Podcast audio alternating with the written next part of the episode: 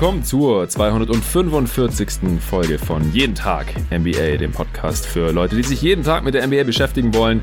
Und heute gibt es zuerst ein paar NBA News in erster Linie zum NBA All-Star Game und zum Schedule, was uns da noch erwartet in den nächsten Monaten. Und dann, wie angekündigt, NBA Fantasy Manager Spiel Updates. In erster Linie zum US-Manager Game von basketball.de und dann aber auch noch ein bisschen über die Draft-Ligen, in denen wir so sind. Wir, das sind heute neben meiner Wenigkeit wieder der Robin Roloffs. Hi Robin. Hi Jonathan, schön, dass es wieder geklappt hat. Ja, freut mich auch. Wir hatten ja vor dem Start der Regular Season, zwar die allerletzte Folge vom Anpfiff zur Regular Season 2020-21 noch eine Fantasy-Folge aufgenommen. Kam ein bisschen später, als wir das ursprünglich geplant hatten. So konnten die Fantasy Manager unter den Hörern hier da leider nicht mehr allzu viele Tipps und Tricks für ihre Teams mitnehmen. Ich hoffe, es war trotzdem interessant. Die wurde trotzdem relativ oft angehört. Ja, wir hatten gesagt, wir wollen dann da mal ein Update raushauen. Ich hatte ja mich schon ein bisschen mit Arne drüber unterhalten, der ja ein harter Konkurrent von dir ist, jetzt vor allem in der jeden Tag NBA Division beim US Manager Game. Ja. Aber heute äh, sprechen wir beide da noch ein bisschen ausführlicher drüber. Aber erst, wie gesagt, äh, gleich mal ein paar News zum All-Star Weekend oder zum All-Star Break, denn äh, da hatte ich ja in der letzten Folge Answering Machine mit dem Nico auch eine Frage zu bekommen. Da hatten wir noch ein bisschen spekuliert. Oder in der vorletzten war das, glaube ich. Whatever. Jetzt kann man da schon konkreteres zu sagen. So, aber erst sind Shoutouts für die Supporter auf Steady HQ angesagt. Ich bin mega hyped, denn seit dem Sonntag sind elf neue Unterstützer am Start jetzt auf Steady HQ. Und dadurch wurden gleich zwei Hürden genommen. Und zwar einmal sind jetzt die 50 All-Star-Supporter erreicht. Also vielen Dank Bernhard Unger und Torben Adelhardt der offensichtlich nicht nur sein Mic-Setup für den gestrigen Pod abgegradet hat, sondern auch sein Supporter-Paket, als ob er mich nicht durch seine extrem kompetenten Gastauftritte hier, wie in der letzten Folge erst wieder, genug unterstützen würde. Hat er sich nicht nehmen lassen und ist jetzt auch All-Star-Supporter. Er hat gesagt, er hat es nur gemacht, weil er unbedingt eine Tasse haben möchte. Aber gut, denn jetzt äh, ab 50 All-Stars, hatte ich ja gesagt, äh, gibt's Merchandise, alle spätestens, das ist jetzt erreicht. Also jeden Tag NBA Fanartikel, wenn man so will. Und die jeden Tag NBA All-Stars, die bekommen jetzt als erstes was und zwar for free. Das ist ja im All-Star-Paket mit inbegriffen, wenn man das möchte. Also schreibt mir bitte jetzt alle, also alle All-Star-Supporter, ja, die 51, die existieren, äh, direkt auf Steady.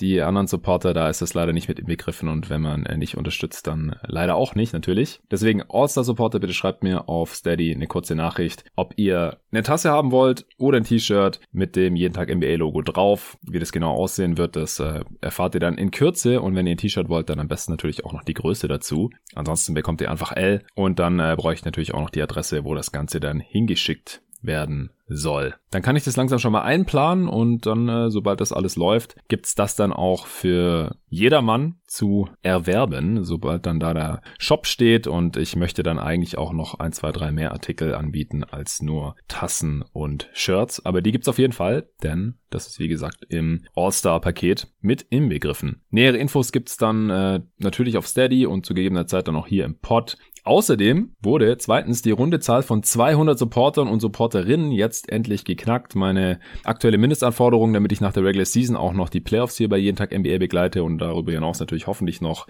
die Offseason und viele weitere NBA-Saisons in den nächsten Jahren. Das sind erstmal 300 Supporter, also bis äh, Mitte Mai dann müsste so im Schnitt ungefähr ein Supporter pro Tag hier noch dazukommen, damit wir das erreichen zusammen. Zwei Drittel haben wir ja schon erreicht, 100 fehlen noch und die 200 haben wir jetzt geknackt in den letzten Tagen auch, weil neben den bereits erwähnten beiden All-Stars auch noch acht Jungs als Starter dazugekommen sind. Und das sind namentlich der Nico Berz, der Toni Ali, Patrick Stolzmann, Jan Frensemeyer, Felix Kann oder Can, Daniel Kreuzer, Sebastian O. und Luca Timpel. Und der Luca Timpel, der lässt übrigens den Supporter Andreas Lipp grüßen, der ihn auf jeden Tag NBA aufmerksam gemacht hatte und äh, die Message von Andreas, die hatte ich damals auch hier im Pod vorgelesen, um noch andere Geizhälse zum Supporten zu animieren. Ich glaube, damals hatte ich noch nicht mal 100 Supporter. Also hat funktioniert, offensichtlich. Und er hat auch noch den Luca animieren können, hier zu supporten. Also, wenn ihr auch Freunde habt, die jeden Tag NBA interessieren könnte, die NBA-Fans sind, oder die hier zuhören und noch nicht supporten, dann äh, könnt ihr die da gerne darauf hinweisen. Natürlich, es gab auch noch zwei Bankspieler, die auch noch einen Shoutout hier bekommen aktuell. Und zwar der Marius Rogal und der Stefan Willinger. Vielen, vielen Dank fürs finanzielle Unterstützen. Ohne euch würde es einfach nicht funktionieren. Und falls ihr den Pod regelmäßig hört, auf drei, fünf oder zehn Euro im Monat verzichten könnt, wie Nico neulich gesagt hat, einfach ein Bier weniger trinken, wenn das dann wieder möglich ist, oder ein Döner weniger oder ein Kaffee weniger, Je nachdem, bei einer Jahresmitgliedschaft, da kriegt man sogar noch ein bisschen Rabatt, wenn man gleich für ein ganzes Jahr unterstützen möchte, dann ist es zwischen 2,70 und 8 Euro im Monat. Und äh, ja, wenn ihr die Zukunft von jeden Tag NBA auch über diese Saison hinaus mit absichern möchtet, dann schaut auf steadyhq.com slash jeden Tag NBA rein. Ich habe zu diesem Anlass jetzt auch mal den Text komplett aktualisiert. Das war schon seit Sommer nicht mehr passiert, damit ihr auch genauestens wisst, was ihr da unterstützt und worauf ihr euch da einlasst. Den Link findet ihr wie immer auch in der Beschreibung zu diesem Podcast. Also vielen Dank an alle Supporter und dann äh, würde ich sagen, können wir loslegen. Es wird ein All-Star-Voting geben in dieser Saison. Das hatten Nico und ich ja auch schon so erwartet, denn es ist ja auch wichtig für den einen oder anderen NBA-Vertrag. Äh, zwölf Spieler haben Incentives in ihren Verträgen drinstehen, die äh, mit dem All-Star Game beziehungsweise der Ernennung zum All-Star zusammenhängen, hatte Bobby Marks getweetet unter anderem Jalen Brown, Sabonis, Rudy Gobert, Julius Randle, die bekommen äh, über eine Million mehr, wenn sie All-Stars werden. Deswegen, wichtig für diese Spieler natürlich, ganz besonders wichtig, dass es äh, dieses Jahr auch ein All-Star-Game gibt und sie zum All-Star gewählt werden können. Beziehungsweise sicher ist gerade nur letzteres, dass man Spieler zum All-Star wählen kann und ob es dann ein Game gibt im All-Star-Break Anfang März, das wird gerade noch verhandelt, das ist noch unklar, das müssen wir mal noch abwarten, aber es wird auf jeden Fall die Auszeichnung und das Voting geben und das startet heute ab 18 Uhr und läuft bis äh, Mitte Februar nur, bis zum 15.02. Also da muss man sich ranhalten, wenn man die All-Stars wählen möchte. Ansonsten gibt's noch News zum äh, Schedule. Und zwar bisher wurden ja 22 Spiele verschoben. Postponed sieht man da dann immer im Spielplan stehen, wenn eben ein Team oder sogar beide in zwölf bei zwölf dieser 22 Spiele war es nicht nur ein Team, sondern äh, ging das von beiden Teams aus, dass sie zu viele Spieler hatten, die aufgrund von äh, Corona Quarantäne oder positiven Tests äh, nicht antreten konnten. Die werden jetzt nicht nur in der zweiten Hälfte des Schedules, also nach dem All-Star Break nachgeholt. Also die, die zweite Hälfte ist ja dann vom 10. März bis zum 16. Mai und dann geht's in die Playoffs, sondern teilweise jetzt auch noch sogar vor dem All-Star Break. Drei Spiele wurden da jetzt schon neu angesetzt, damit eben das in der zweiten Saisonhälfte im Spielplan nicht allzu eng wird, werden jetzt hier schon äh, teilweise Spielpausen aufgefüllt mit diesen verschobenen Spielen. Und noch eine gute Nachricht, die Corona-Vorschriften äh, wurden ja äh, verstärkt neulich und das scheint schon Früchte zu tragen, denn es gab jetzt nur noch einen positiven Test in der letzten Woche von 492 getesteten Spielern. Also das ist doch mal eine gute Quote. Und es gab jetzt auch noch mal ein paar Anpassungen. Äh, da wurde einfach noch mal genauer definiert, äh, was Spieler genau machen dürfen, was nicht, was dazu nötig ist, wenn sie Leute treffen, müssen die getestet werden und so weiter.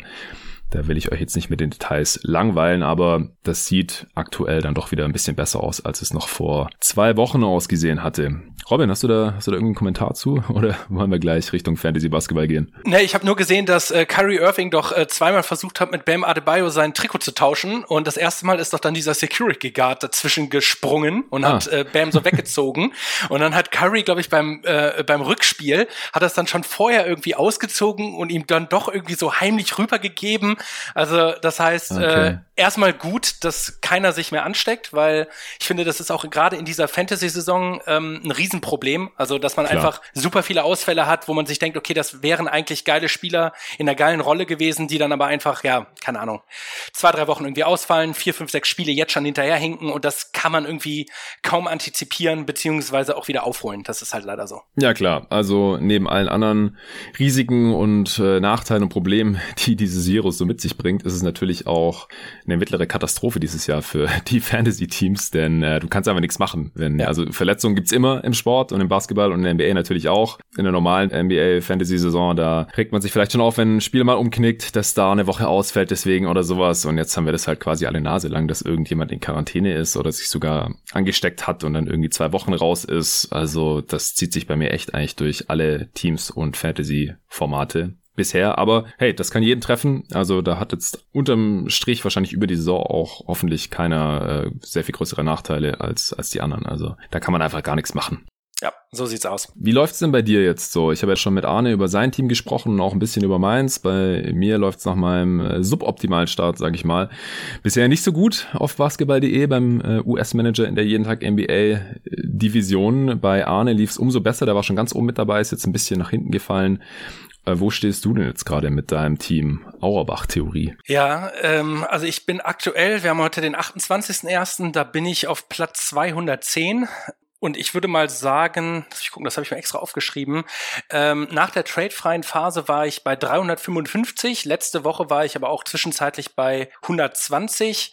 Und jetzt in den letzten Tagen habe ich mich irgendwo so zwischen Rang 100 und 250 pendel ich mich ein.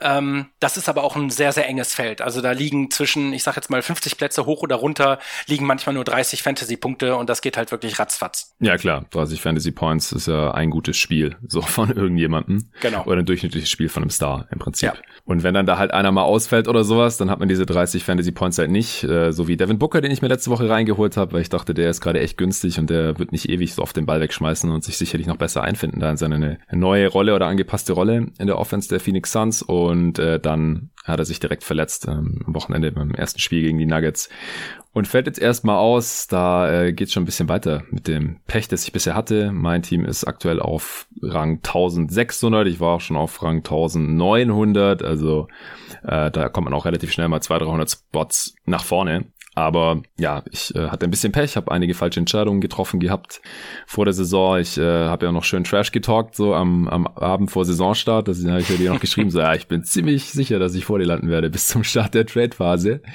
Äh, und das war ja dann, letzten Sonntag ging es ja dann los. Also, also es gab erst die Gehaltsupdates äh, und ab da konnte man dann traden. Und äh, jetzt am letzten Sonntag gab es die, die zweiten Gehaltsupdates. Also eine Woche Trade-Phase haben wir schon hinter uns. Ähm, jetzt äh, erzähl doch erstmal nochmal so, wie, wie du mit deinem Team bisher fährst, über welche Spieler freust du dich, für die du dich vor der Saison entschieden hast, die wir hier auch im Pod alle kreuz und quer diskutiert hatten. Also ich habe es auch schon mal hier gesagt, es ist echt eigentlich erstaunlich, dass wir über denselben identischen Spielerpool nachgedacht und diskutiert haben eigentlich. Wir hatten dieselben Kandidaten im Endeffekt alle auf dem Zettel stehen, Arne auch, und im Endeffekt haben wir trotzdem jetzt so unterschiedliche Outcomes, wo es äh, bei dir halt gerade ziemlich gut läuft, bei Arne auch und bei mir halt richtig mies, einfach weil wir uns im Endeffekt dann doch für verschiedene Spieler hier und da entschieden haben. Und da äh, habe halt ich ziemlich in die Scheiße gegriffen. Und bei, bei dir läuft es dann ganz gut. Wen, wen hast du bisher so im, im Team gehabt? Und äh, dann vielleicht auch, wen hast du jetzt mit deinen ersten fünf Trades, die man ja bekommen hat dieses Jahr anstatt nur drei, eben auch wegen der Corona-Ausfälle schon so weggeschickt und dir dafür reingeholt? Und warum? Ähm, ja, also ich glaube, was man halt schon sagen kann, ist, dass auch wenn man sich die meistgepickten Spieler anguckt, also wenn man Premium-User ist bei basketball.de, da ging ja auch so eine E-Mail rum und da hat man dann sehen können, okay, was sind denn so die am häufigsten gewählten Spieler der Manager, dann sieht man, dass wir offensichtlich alle über sehr, sehr ähnliche Sp Spielertypen nachgedacht haben.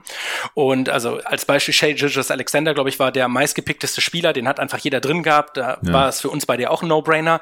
Und dann sind es am Ende halt so ein paar Unterschiede, aber eigentlich, ich glaube, die, ähm, der Unterschied sozusagen zwischen unseren beiden äh, Positionen kommt eigentlich nur durch einen Spieler zustande und das ist halt äh, Chris Boucher, denn mhm. äh, der ist bei 1,95 Millionen gestartet, war zwischen zwischenzeitlich 8,27 wert und 6 Millionen Steigerung bei einem Spieler, der also es gab einmal so eine Paul George Saison, der, wo der auch irgendwie, ich weiß nicht, zwei Millionen wert war und dann irgendwie direkt auf 8,5 hochgegangen ist. Ansonsten kann ich mich kaum daran erinnern, dass ich solche Sprünge ähm, schon mal von einem Spieler so um die zwei Millionen miterlebt hätte.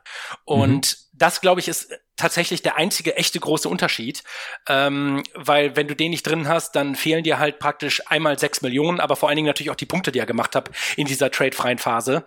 Ähm, ansonsten die Spieler, wo ich sehr happy drüber war, boah, eigentlich tatsächlich so gut wie alle. Also ich habe mit, ja, ich habe wirklich mit allen Spielern eigentlich äh, einen ganz guten Deal gemacht, wenn man sozusagen vom Anfang der Saison bis zur tradefreien Phase das einmal beobachtet.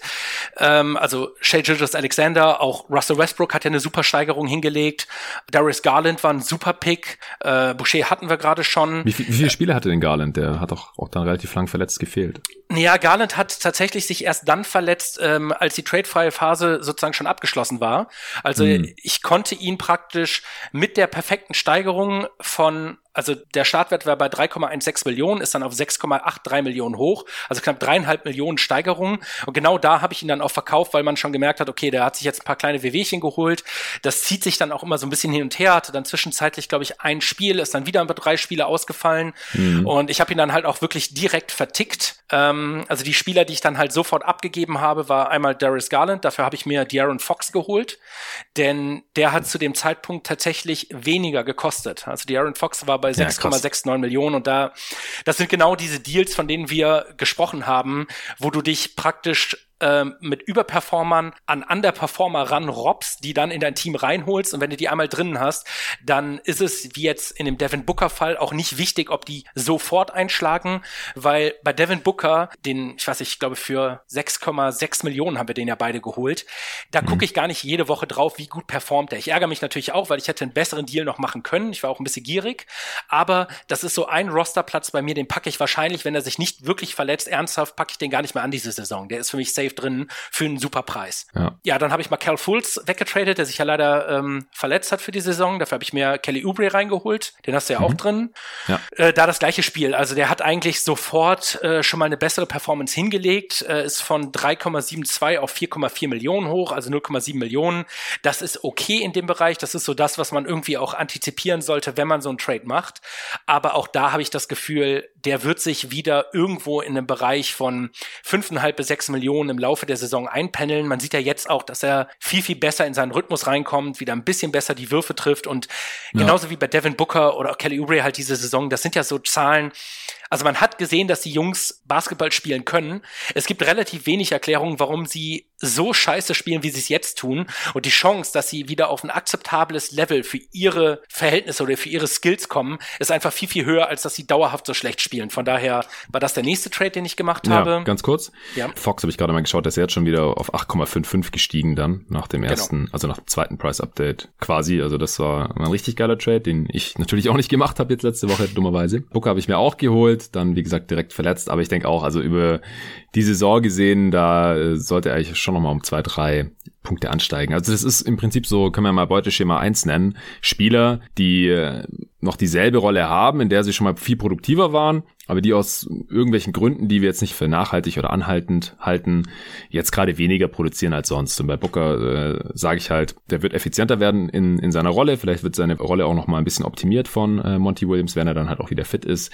Und das hat sich ja auch schon angedeutet in den letzten Tagen, bevor er sich dann verletzt hat. Und bei Ubre, da muss einfach der Wurf äh, wieder besser fallen. Und das ist ja zum Beispiel letzte Nacht gegen die Wolves schon, äh, da hat er die ersten sieben Würfe getroffen. Und äh, das war halt die ersten Spiele der Saison überhaupt nicht so. Da hat er gar kein so ein Spiel gehabt. Und das ist jetzt halt so diese viel zitierte Regression zur Mitte. Also selbst wenn er am Ende der Saison nicht 35 Prozent seiner Dreier getroffen hat, er wird nicht so schlecht weiter treffen zum Beispiel. Und neben Green und Curry wird es auch tendenziell immer noch einfacher werden für ihn.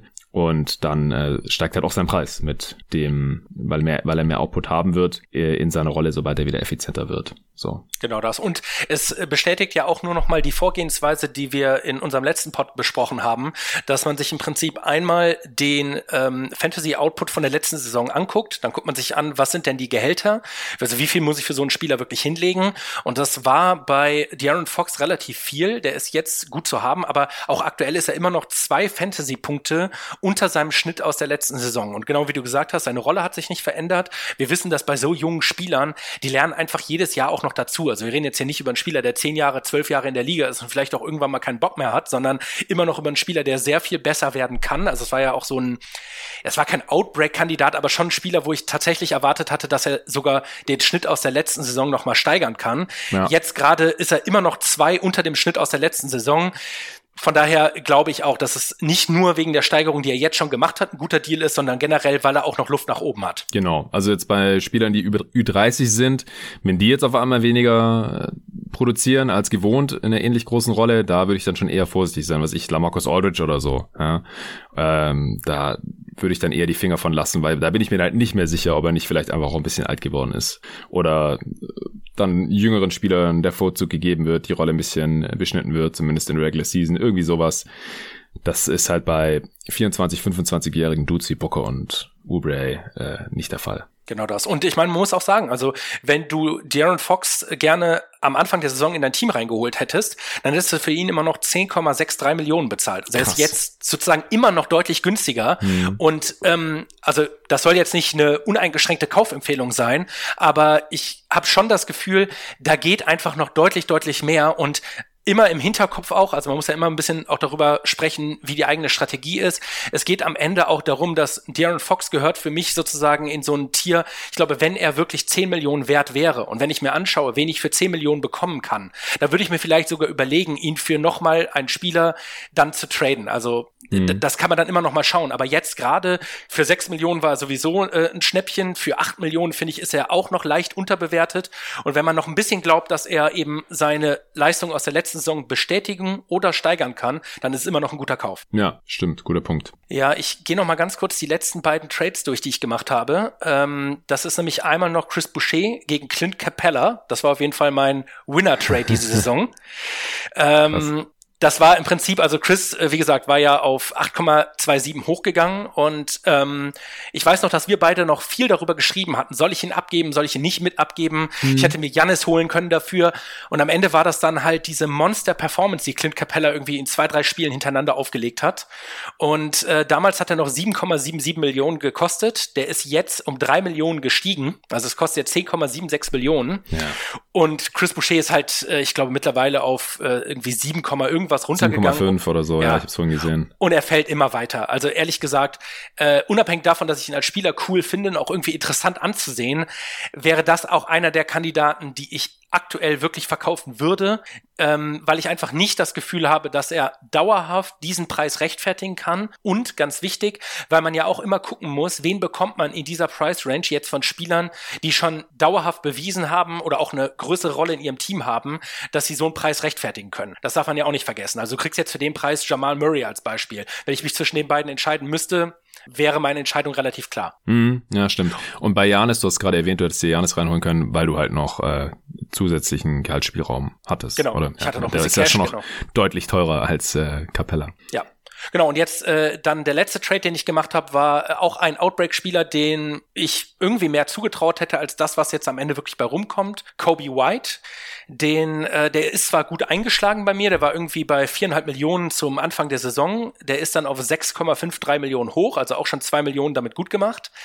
Ähm, den habe ich genau an diesem Peak dann auch weggetradet und zwar gegen Trey Young. Trey Young hat äh, da auch 8,88 Millionen gekostet mhm. und spielt halt auch wieder, wie der Trey Young aus der letzten Saison, äh, ist jetzt auch schon wieder 10,31 Millionen wert, spielt aber einfach wieder richtig guten Basketball und da gab es ja diese Querelen auch, wo er sich mit John Collins so ein bisschen in die Haare bekommen hat, wo es ein bisschen darum auch ging, sozusagen, wer mehr Touches bekommt, wie er John Collins einsetzen sollte. Ich glaube, da gab es einfach intern im Team so ein paar Probleme. Aber wenn man sich jetzt den Output von mir anguckt, dann sind selbst diese 10,3 Millionen immer noch ein guter Preis für Trey Young. Ja. Und er performt auch immer noch unter dem Wert aus der letzten Saison. Selbst da war er noch teurer und noch besser. Ja, also ich glaube, das mit Collins, das äh, erscheint mir irgendwie bereinigt. Ich habe mir das äh, vorletzte Hawks-Game reingezogen und da haben sie am Ende auch abgeklatscht geklatscht und äh, so, ein, so einen richtig komplizierten Handshake gehabt und so, also richtig Buddy-Buddy-mäßig, nachdem sie okay. da gewonnen hatten gegen die äh, Clippers ohne Kawhi und Paul George war das. Ja, also ich denke auch, Trey Young, das war eine kurze Phase und das äh, scheint jetzt vorüber und dann, äh, ich habe ihn mir letzte Woche auch nicht reingeholt. Ich wollte mir Capella und ihn reinholen, wir hatten das auch diskutiert und ich wusste auch schon für wen und äh, dann habe ich am Samstag einen Trade durchgeführt und ich hätte dann aber Embiid abgeben müssen, der halt ähm, über 13 Millionen wert war und auch jetzt immer noch ist und auch mein Top-Performer ist bisher mit 36 Fantasy Points pro Spiel und so weiter. Aber ich habe gedacht, ich muss jetzt auch zuschlagen und mir diese beiden Hawks-Spieler reinholen.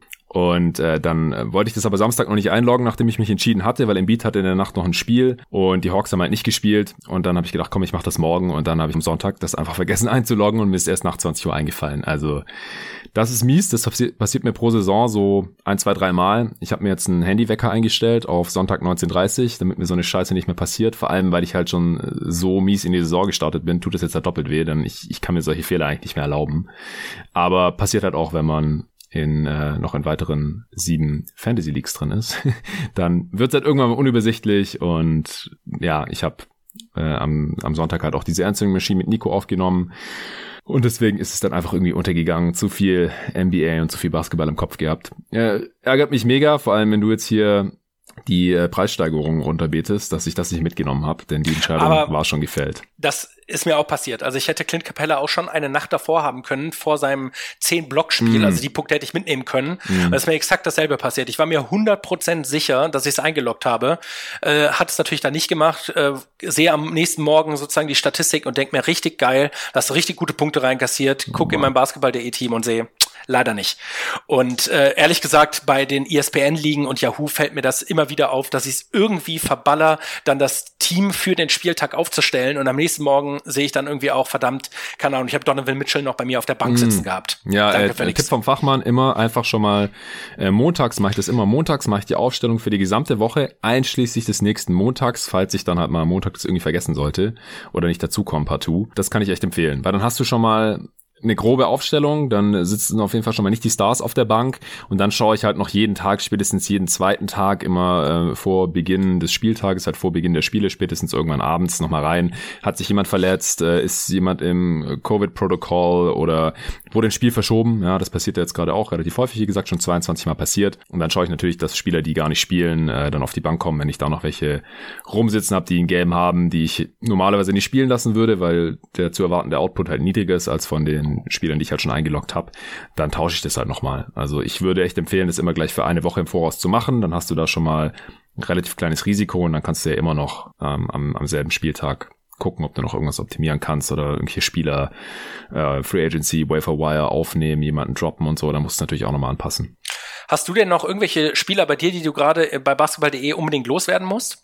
Äh, loswerden müssen. Ja, ist die Frage. Ich habe immer noch zu viele günstige Spieler. Das war ja im Prinzip mein strategisches Problem, dass ich zu viele günstige Spieler mir reingeholt habe und davon eigentlich keiner so richtig durch die Decke gegangen ist oder seinen Preis halt irgendwie verdreifachen konnte oder sowas. Äh, und halt Boucher nicht hatte, ja.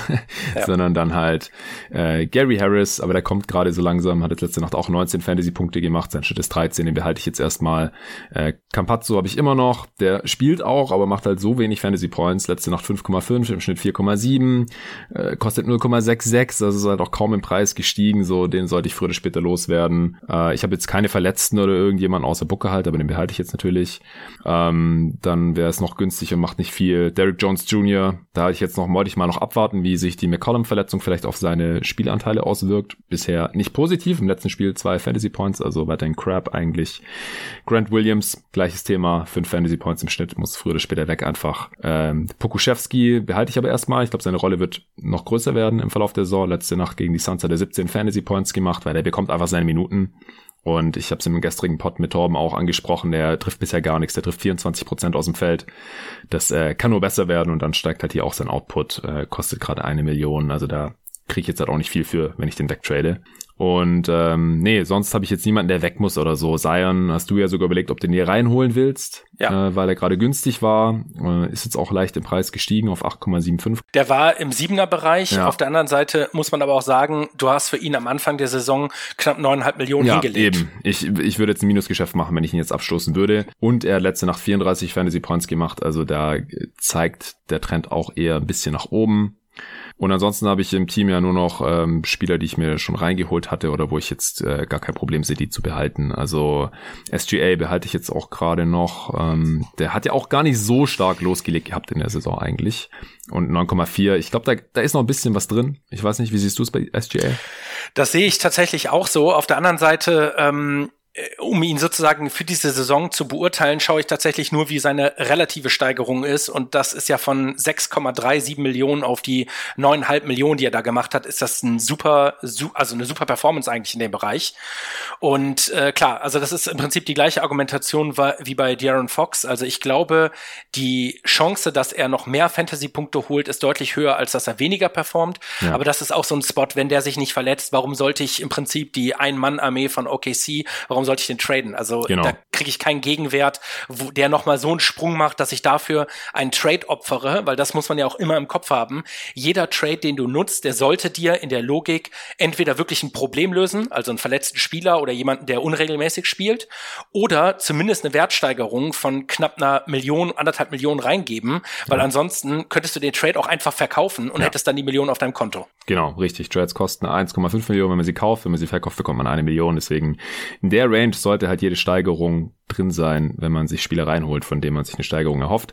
Halliburton behalte ich, knapp 6 Oh Millionen ja. wert. Äh, Das war ein guter Pick. Das war ein Ja. sehr, sehr guter Pick. genau, der war gut. Das war einer meiner wenigen guten Picks. Äh, ich glaube, nur Lamello Ball produziert gerade noch mehr. Ich glaube, der ist bei 6, irgendwas. Michael Porter Jr. hat ja auch einen großen Sprung hingelegt auf 8,4 Millionen und produziert ordentlich, wenn er nicht gerade äh, das Coronavirus hat. Aber bei Michael Porter Jr. ist genau der Fall, den ich vorhin auch beschrieben hatte. Also ich hatte, ähm, als ich meine fünf Trades sozusagen zur Verfügung hatte, ich glaube, da waren schon drei weg. Und das war dann genau die Situation. Also ich wusste, dass ich mir Clint Capella und Trey Young reinholen will. Und ich hatte irgendwie noch, ich weiß nicht, dreieinhalb Millionen irgendwie auf der hohen Kante.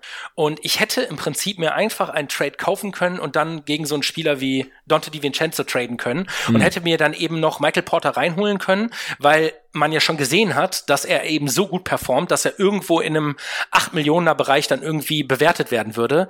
Und auch da, ich weiß nicht warum, das war nicht rational, ich, oder vielleicht auch irgendwie nicht mutig genug. Genau das habe ich dann auch nicht gemacht. Jetzt habe ich immer noch die dreieinhalb Millionen, aber äh, mit Dante DiVincenzo kein Spieler, der richtig geil performt. Ja, ich habe den abgegeben. Ja, und leider auch nicht die Preissteigerung von äh, MPJ mitgenommen.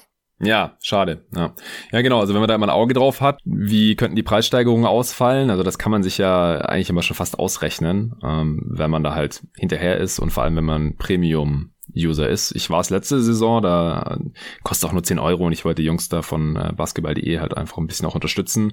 Und ich muss auch sagen, es macht halt die Recherche, welche Spieler man sich reinholen sollte, in wen man wegtraden sollte, sehr viel einfacher. Also man kann das auch alles ohne diese Premium-Tools, wo man halt sieht, äh, den, den Wochenschnitt äh, der Spieler und welche Spieler wurden am meisten abgegeben, welche wurden am meisten geholt und solche Sachen. Man kann das dann einfach alles ein bisschen detaillierter verfolgen, ohne halt großartig selber die ganze Zeit irgendwelche Fantasy-Punkt-Durchschnitte auszurechnen oder so.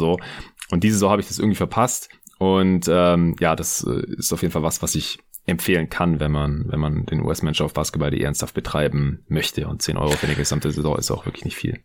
Wobei man auch noch dazu sagen muss, also, äh, weil so gehe ich auch vor, wenn ich mir sozusagen die antizipierte Preissteigerung angucke, dann schaue ich einfach nur so, was ist jetzt der aktuelle Schnitt? Also man sieht ja schon, der Spieler hat irgendwie die Woche überperformt. Was ist jetzt sein Fantasy-Schnitt pro Spiel? Ja. Dann gucke ich mir die Spieler in dem normalen Gehaltsgefüge an, das kann sich ja jeder angucken. Und äh, dann sieht man ja schon ganz grob, wie viel die Spieler, die ungefähr genauso viel performen, äh, wert sind. Und da kann man auch ungefähr die Preissteigerung antizipieren. Genau. Und so habe ich ja also, wie noch, gesagt. kommt ja nur noch drauf an, wie viele Manager den Spieler dann sich halt noch reinholen. Genau. Oder ob er doch noch ein bisschen abgestoßen wird, äh, aus welchen Gründen auch immer, von Leuten, die das halt nicht im Blick haben oder was weiß ich. Und äh, dann kann man sich das halt schon so einigermaßen ausrechnen, ob das halt die 1,5 Millionen äh, wert ist oder nicht, die ein Trade halt kostet. Ja, wen habe ich noch? Äh, DeAndre Ayton, der Oh hat ja. auch einen ordentlichen Sprung hingelegt. Äh, der hatte jetzt einen richtig guten Stretch, weil er einfach mal aggressiver gespielt hat, in Anführungsstrichen. Das ist halt bei ihm das große Ding einfach. Also er hat einfach alle Tools und Möglichkeiten, um mittlerweile an beiden Enden des Feldes eigentlich zu dominieren. Und gerade am offensiven Ende passiert es halt zu selten. Mit Chris Paul hat er jetzt jemanden, der auch immer sicherstellt, dass er ihn äh, einbindet und so. Und da liegt wirklich Augenmerk auch drauf. Und Devin Booker hat auch gesagt, so in dieser Woche, wo sie alle nicht spielen konnten, weil sie in Quarantäne waren, da hat er sich auch mit äh, Aiton zusammengesetzt und dann haben sie mal geguckt, so wo, wo kann man einfache Punkte rausholen, wo soll er aggressiver sein. Und das hat er dann auch umgesetzt und entsprechend halt auch produziert. Jetzt letzte Nacht gegen die Thunder war es wieder überhaupt nicht geil. 8,5 Fantasy Points, aber äh, davor hat er einen ganz guten Stretch gehabt. Und ich glaube halt tendenziell wird er nächste Saison, äh, über die restliche Saison auch wieder da liegen, wo er letzte Saison war. Und da war, was hat er da gekostet am Ende? 9, irgendwas oder 10 oder so? Nee, ich glaube, du bist gestartet mal bei DeAndre Ayton mit 7,51. Ja, ja, aber ich meinte, letzte Saison war teilweise ja dann schon höher. Ach so, ja, teilweise, ich glaube, der war am Ende in der Spitze letzte Saison irgendwo bei neuneinhalb Millionen. Ja, genau, so kommt hin. So ganz grob äh, habe ich ihn da auch eingeordnet. War für mich ja auch, das hatte ich ja auch auf Twitter einmal gesch geschrieben, äh, eigentlich ein prognostizierter Top 25 Pick und ich sehe ihn auch ehrlich gesagt immer noch in einem fair bewerteten Bereich irgendwo zwischen neun und zehn Millionen. Ich sehe es genauso wie du. Ich glaube, da kommt er hin. Also wenn man sozusagen einen Center Spot bei sich besetzen muss, für den Preis gerade, glaube ich, ist das immer noch ein ganz guter Deal. Letzte Woche hätte man ihn sogar für sechseinhalb Millionen Millionen bekommen. Genau, genau. Da wäre es halt gut gewesen. Ich hatte ihn halt schon. Jetzt ist er bei 8,38. Äh, Robin Lopez hatte ich auch am Anfang der Saison, war dann erstmal nicht so geil als, als Backup von Thomas Bryant. Seit der Verletzung spielt er mehr an die 30 Minuten und ähm, macht halt jetzt auch so um die 15 Fantasy Points. Ist noch nicht im Schnitt, aber halt zuletzt. Und im Schnitt ist er jetzt bei schon über 10. Also ich behalte ihn jetzt erstmal, äh, zumindest solange startet und viel spielt. Und dann denke ich, wird sein Preis auch noch ein bisschen steigen. Und dann habe ich halt noch Embiid. Also ist ein schwieriger Spieler, finde ich. Wenn er spielt, dann produziert er, aber er setzt halt auch immer wieder aus. Entweder weil er geschont wird äh, oder weil er halt irgendwie eine Kleinigkeit hat. Und deswegen ist es halt nicht optimal, weil jedes Spiel, das er nicht spielt, äh, kostet mich halt natürlich Punkte. Und er ist halt, wie gesagt, 13,24 Millionen gerade wert. Das heißt, da kriegt man halt auch richtig viel für. Ja. Und ich äh, habe jetzt gerade auch noch 5,44 Millionen auf der hohen Kante, weil ich halt diesen Trade damit äh, für Trey Young und King Capella eigentlich machen wollte. Und hatte dafür natürlich schon ein bisschen Gehaltsspielraum geschaffen mit den Trades für Draymond Green und für Kelly Oubre Jr. Und dadurch habe ich jetzt halt auch noch drei Trades, weil diese zwei ja nicht durchgegangen sind. Und man ja jeden Sonntag einen neuen dazu bekommt, habe ich jetzt drei Trades und 5,4 Millionen, also ziemlich flexibel gerade. Und ich warte jetzt noch ein, zwei Tage ab, wie sich die Woche so die Spielerwerte entwickeln und dann werde ich da nochmal den Abzug ziehen. Vielleicht für Fox oder Trey. Hatten wir ja vorhin erklärt, das sind immer noch ganz gute Value-Picks gerade. Und äh, ansonsten können wir ja gleich noch über ein paar andere Kandidaten sprechen. Oder wolltest du jetzt noch irgendwas zu deinem Team sagen? Wir können einmal ganz kurz, also wir haben ja tatsächlich auch sehr, sehr viele ähnliche Spieler drin. Äh, Dante DiVincenzo hat es schon abgegeben, den habe ich noch drinnen. Mhm. Den würde ich gerade traden, aber da ich nur einen Trade praktisch noch zu übrig habe und zur Verfügung, achte ich jetzt wirklich ganz genau drauf, ähm, ist das ein Spieler, der mich wirkt oder der mir wirklich wehtut? Das ist es in dem Fall nicht. Also er performt immer noch ähm, in einem, in einem 4 Millioner Bereich. Ich habe ihn für 2 Millionen Anfang der Saison gekauft. Ja. Und ähm, im Grunde genommen, auch wenn das jetzt deutlich schlechter ist als das, was ich erwartet hatte, ist es immer noch gut genug, dass ich sage, ich kann ihn bei mir im Team haben, ohne dass er mir wehtut.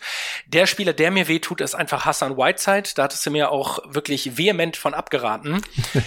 Ich dachte mir aber einfach, für dreieinhalb Millionen ist es ein Gamble, der funktionieren kann. Ähm, Wenn er ja. spielt, ja, dann produziert er ja. Aber dass der in Sacramento maximal Backup äh, ist, das, das war halt irgendwie absehbar. Aber wie gesagt, ich lag auch oft genug daneben, deswegen will ich da jetzt keine Victory Labs drehen.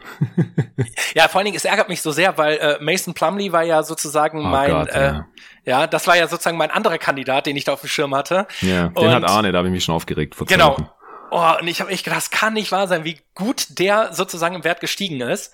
Äh, weil ich glaube, damit wäre ich jetzt wirklich dann irgendwie in den Top 50 bestimmt, auf jeden Fall sogar. Ja. Ähm, aber so ist das ja bei jedem. Also es gibt immer diese zwei, drei Picks, wo du irgendwie daneben liegst. Am Ende ist es halt so, du musst auch ein paar Risiken eingehen. Also Hassan Whiteside ist der Spieler, den ich eigentlich am liebsten abgeben würde. Ähm, da habe ich auch schon zwei Millionen jetzt an Wert verloren. Da muss ich einfach nur gucken, auch da wieder an jedem Samstag nur die Trades machen, nicht früher, damit du ein bisschen antizipieren kannst, was sind sozusagen gute Entwicklungen, die du mitnehmen kannst. Und bei Hassan Whiteside ist er performt, ehrlich gesagt, jetzt eben auf dem Niveau, wo er sich eingependelt hat. Das heißt so ganz grob zehn Fantasy-Punkte. Wenn ich irgendwo einen guten Deal machen kann, wo er reinpasst, dann mache ich es. Ansonsten lasse ich ihn da auch einfach liegen und nehme vielleicht noch ein paar bessere Trades mit. Die Spieler, die bei mir auch, finde ich, sehr gut funktioniert haben, ist DeLon Wright. Ähm, auch da zwei Millionen gekauft, ist jetzt bei 4,7 Millionen und äh, hm. auch absolut ein äh, äh, Kaufkandidat noch, weil der performt jede Woche immer besser und äh, seine Rolle wird ja auch nicht geringer jetzt durch die Ausfälle. Also von mhm. daher ist das sogar noch ein Spieler, wo ich sagen würde, in dem Preissegment, ähm, da kann man nicht so viel falsch machen. Auf der anderen Seite gibt es in dem Preissegment auch noch ein paar Spieler, die ich da lieber hätte, aber ihn habe ich halt jetzt nun mal im Team. Kendrick Nunn haben wir lange drüber diskutiert. Äh, 1,55 Millionen gestartet. Der hat eine interessante Saison jetzt hingelegt ja. bisher, ja hat gar nicht gespielt, ist dann ja. auf 1,14 runter und äh, mein bester Kumpel, dem ich auch dazu geraten hatte, der meinte noch zu mir, okay, ich verkaufe den jetzt, der bringt überhaupt nichts und ich hätte ihn auch getradet, wenn ich sozusagen nicht diese Regel habe, dass ich meine Trades erst am Samstag mache und dann auf einmal ist er eingeschlagen, hat halt zwei, drei richtig gute Spiele hingelegt, liegt jetzt bei oh, irgendwie über vier Millionen und äh, spielt ja jetzt im Moment auch noch super, ja. aber auch da äh, ist für mich gerade ein aktueller Verkaufkandidat, äh, nicht unbedingt jetzt diese Woche, aber wenn Jimmy Butler erstmal wiederkommt, äh, Tyler Harrow wieder da ist, äh, Goran Dragic ist, glaube ich, auch gerade ausgefallen. Ähm, also dann wird seine Rolle auch wieder deutlich geringer und dann kann man einfach richtig schön diese drei Millionen mitnehmen. Bei Kendrick Nunn ist das Interessante aber, dass die Basketball.de Manager ihn gleichzeitig in die Top 10 der meistgewählten Spieler diese Woche reingeholt haben und gleichzeitig der abgegebenen Spieler. Ja, das ist wahrscheinlich Anfang und Ende der Woche dann. Ja. Bei Anfang der Woche wird ihn sich keiner reingeholt haben, da wurde dann halt schon abgegeben, die Leute haben die Trades rausgefeuert. Äh, weil sie sich halt irgendwie jemand unbedingt reinholen wollten oder weil sie nicht geduldig genug waren oder einfach es nicht für möglich gehalten haben, dass äh, Nan nochmal kommt. Und die Geduldigen, die haben ihn dann natürlich behalten oder sich sogar reingeholt, weil eine Preissteigerung natürlich dann auch absehbar war. Ja. Genau das. Und ansonsten, ehrlich gesagt, äh, auch Kandidaten, wo ich jetzt überlegen würde, sie bei einem guten, beim guten möglichen Trade abzugeben. Marvin Bagley, haben wir auch schon mal drüber gesprochen, ähm, performt im Prinzip mehr oder weniger auf äh, Startpreisniveau und so, so richtig sieht man, finde ich, auf dem Basketballplatz auch nicht, wo die Punkte dann noch mehr herkommen sollen. Also das, was er macht, das macht er, aber ich sehe auch nicht, dass er viel mehr als das bringen kann. Äh, RJ Barrett ist super gestiegen von auch knapp 4 Millionen, 4,22 Millionen auf 6,87 Millionen mhm. und ähm, ehrlich gesagt irgendwo so in dem Bereich zwischen 6,5 sieben Millionen, da sehe ich ihn eigentlich auch. Mhm. Und da, da muss er auch da wieder gucken. Also wenn ich irgendwie einen geilen Halbstar finde für den Preis, dann schlage ich natürlich zu. Ansonsten, aber auch da gilt, also wer soll denn sonst die Punkte in New York machen? Von daher glaube ich nicht, dass ich ihn abgeben würde. Ja. Und ein ganz interessanter Case, vor dem ich jetzt stehe, ist äh, Christian Wood. Das war nämlich der andere äh, Super Trade sozusagen zum Anfang der Saison, hat sechs Millionen gekostet, liegt jetzt aktuell bei 10,71 Millionen. Den haben auch schon sehr, sehr viele Manager wieder abgegeben. Ähm, ähm, der kommt jetzt diese Woche wieder zurück von seiner Hüftverletzung, glaube ich, war das. Und ähm, das ist halt jetzt gerade in diesem Pre äh, Preissegment, wo er sich bewegt. Also 10,71 Millionen, das ist schon richtig, richtig viel. Ja. Da könnte man eben mit einem kleinen Aufpreis, könnte man sich dann eben schon wieder Spieler wie Damian Lillard, äh, Giannis Antetokounmpo, ähm, also all die Spieler, die gerade auch ehrlich gesagt unterperformen, könnte man sich dafür reinholen. Jason Tatum, der jetzt auch lange nicht gespielt hat wegen, äh, wegen Corona. Ja. Ähm, ja, Bam Adebayo kostet sogar noch weniger. Also das ist wahrscheinlich auch ein Kandidat, den ich abgeben würde, aber eben auch nicht hauruck, sondern da muss es wie immer passen. Ähm, aber der hat auch ein, eine super Entwicklung hingelegt. Ja, äh, umgeknickt war, habe ich gerade gesehen, Christian Wood. Ich äh, finde es interessant bei dem Thema jetzt auch, weil Cousins halt auch äh, ein paar ja. krasse Games hatte, während Wood draußen war, ist er natürlich gestartet. Und ich würde Wood jetzt auch abgeben. Also ich könnte mir halt schon vorstellen, dass Cousins ihn vielleicht ein paar Minuten klaut oder dass er jetzt halt nach äh, seinem kurzen Ausfall erstmal wieder irgendwie reinkommen muss oder dass er jetzt einfach ein bisschen overperformt hat und dass die Scouting Reports jetzt auch angepasst werden in den nächsten Wochen und Monaten er dann auch alles verteidigt wird und so. Und dass es dann für, für Wood vielleicht nicht mehr ganz so gut läuft und er nicht mehr so produktiv ist und dann halt auch im Preis fällt. Also kann man natürlich erstmal noch behalten und dann, wenn man sieht, er hat eine schlechte Woche oder bekommt wenige Minuten oder irgend sowas, dann kann man immer noch abgeben. Aber kann mir doch vorstellen, dass er jetzt diese Woche, weil er ja nochmal wenig gespielt hat, dass ihn vielleicht Anfang der Woche dann nochmal ein paar abgegeben haben oder so, dass, dass er jetzt auch schon im Preis fallen wird. Genau, das ist es. Und, da, und das ist sozusagen auch immer wieder, deswegen hole ich da auch immer so aus, sozusagen auch immer der Kontext, in dem man diese Trade-Entscheidungen treffen muss. Also ich Kendrick Nunn genau das gleiche Spiel. Also der wird auch dauerhaft nicht halten. Dante DiVincenzo ist ein Spieler, den ich abgeben will, Marvin Beckley. Aber am Ende gucke ich dann eben trotzdem jede Woche, was ist sozusagen gerade der Case, wo ich das Optimum von diesen Trade-Möglichkeiten ausnutze. Ja. Und äh, gerade kann ich halt Christian Wood noch relativ teuer verkaufen und mir einen Janis Antetokounmpo relativ günstig reinholen. Ähm, dann Demarcus Cousins, gutes Stichwort. Also ist im Moment auch so ein Kandidat, wenn man sagt, man will ihn sich reinholen, weil der hat super performt, dann glaube ich, kann man eine gute Steigerung von einer Million bis anderthalb Millionen auf jeden Fall antizipieren. Mhm. Aber dann bestehst du genau vor dem Problem, dass er nämlich in dem Augenblick, wo Wood wieder zurück ist, eben auch wieder deutlich in seiner Rolle zurückgestutzt ja. wird. Und dann hast du eigentlich nur diese Wertsteigerung einmal mitnehmen können. Ähm, und die sollte dann eigentlich deutlich besser sein als das, was jetzt wahrscheinlich passiert. Also äh, da ist zum Beispiel ein anderer Kandidat, den ich gerade bei mir auf dem Schirm habe, Norman Powell von Toronto. Mm super, super stark gespielt, eh bei einem Toronto-Team, was finde ich sehr ausgeglichen auch immer wieder versucht, die, die Rollen neu zu definieren. Also im Moment, ähm, ich habe vorhin bei so einem Beatwriter gelesen, dass sie halt auch überlegen, ihn mehr und mehr ähm, praktisch in eine Rolle zu bringen, wo er deutlich über 30 Minuten bekommt. Ähm, kostet gerade 2,99 Millionen und äh, wie gesagt, die letzten Spiele von ihm sind einfach extrem stark. Der wird auf jeden Fall eine Steigerung hinlegen und ich könnte mir vorstellen, dass seine Rolle eben auch nicht dauerhaft ähm, schwieriger wird als beispielsweise wie bei Cousins. Ja, genau. Das ist halt immer das Ding. Also auch Spieler, die aufgrund von der Verletzung dann auf einmal starten oder mehr spielen oder so, dann muss man sich halt überlegen, ist das nachhaltig, wenn ich mir den jetzt reinhole oder muss ich dann wieder 1,5 Millionen verbrennen, weil ich einen Trade kaufen muss, weil der Typ auf einmal wieder nur 10, 15 Minuten spielt. Das äh, muss man immer aufpassen. Auf jeden Fall. Genau also da muss die Steigerung dann so groß sein, dass man im Zweifel quasi äh, zwei Trades sich leisten kann, um ihn einmal um ihn zu holen, einmal um ihn wieder abzugeben, dass man dann trotzdem noch Plus gemacht hat. Und das ist dann schon äh, ziemlich riskant. Und wer jetzt Cousins im Team hat, also auch da, ne, also äh, watch him, also im Sinne von guckt euch genau an, wie sich die Rolle verändert. Könnte mir vorstellen, dass das eben mit der nächsten Woche schon wieder ganz anders aussieht. Dann wird sein Wert aber auch irgendwo zwischen wahrscheinlich fünf, fünfeinhalb Millionen sein. Und dafür kriegt man dann auch schon wieder ein paar geile Spieler rein, dessen äh, Performance auch oder beziehungsweise wo auch die Luft nach oben noch deutlich höher ist. Also das sind genau diese Deals, die man machen sollte, weil was die wenigsten Spieler oder Manager auch auf dem Schirm haben, du hast in der Regel irgendwas zwischen ja, 20 Trades ungefähr äh, pro NBA-Saison. Also ich glaube, es gibt 19 NBA-Wochen. Wir hatten jetzt diese Saison ja in der tradefreien Phase fünf äh, Trades, sonst sind es ja immer nur drei. Also ganz grob kann man sagen, irgendwo bewegst du dich so um die 20 Trades in der Saison. Und ähm, da geht es natürlich darum, dass man halt diese Steigerung mitnimmt. Das heißt, du musst nicht jede Woche extrem geil performen und äh, jeder Spieler muss sozusagen das Optimum rausholen. Aber wenn du dann halt so einen Spieler hast und du hast die Möglichkeit eben in den höchstnäheren Tier zu traden, dann mach das auch, weil das ist im Prinzip die, die gewinnbringende Strategie, wie du dich dann auf einmal halt in den oberen Positionen festbeißen kannst. Ja, genau. Das äh, klingt sinnvoll. Hm, was hältst du gerade von Steph Curry? Der liegt so bei 11 Millionen, habe ich gesehen, nach wie vor. Der hat ja auch schon mal deutlich mehr Fantasy Points produziert und ist langsam in die Saison gestartet. Hatte ich im Pod ja auch thematisiert, hat seine Dreier am Anfang nicht getroffen. Äh, jetzt zeigt die Formkurve gerade so eher nach oben. Ist es ein Kandidat für dich oder denkst du, so viel wird er dann auch nicht steigen? Ähm, doch, es ist eigentlich ein Kandidat für mich. Ähm, äh, wie gesagt, bei so teuren Spielern achte ich halt schon darauf, äh, dass ich da den richtigen Zeitpunkt irgendwie erwische, also im Sinne ja. von, dass er gerade sehr günstig ist oder dass ich weiß, dass er halt eine Wertsteigerung mit sich bringt. Ähm, aber wie immer, du musst immer in einem Alternativszenario denken. Also wenn du jetzt diese 11 Millionen hast ähm, und sagen wir mal, er bewegt sich irgendwo in einem Bereich von 12 oder sogar 13 Millionen, also weil viel mehr erwarte ich nicht. Also sagen wir mal im Best Case 2 Millionen Steigerung Steigerung. Gibt es da nicht eine Kombination von, ich sag jetzt mal, einem Sechser und einem fünf Millionen Spieler, wo du mehr als zwei mhm. Millionen rausholen kannst? Und ja. ich glaube, das ist fast immer der Fall. Und das ist auch genau die perfekte Überleitung ähm, zu einer Statistik, die ich mir vorhin mal kurz aufgeschrieben habe in Vorbereitung auf den Pod hier. Nämlich ganz oft werde ich, wird mir das irgendwie auf Twitter so als äh, äh Frage gestellt, inwiefern sozusagen diese Top Ten Spieler äh, sich in einem Managerspiel lohnen. Und ich habe mir jetzt einfach mal die Liste gemacht von den Top Ten Spieler, also die zum Start Start der Saison die teuersten Spieler waren.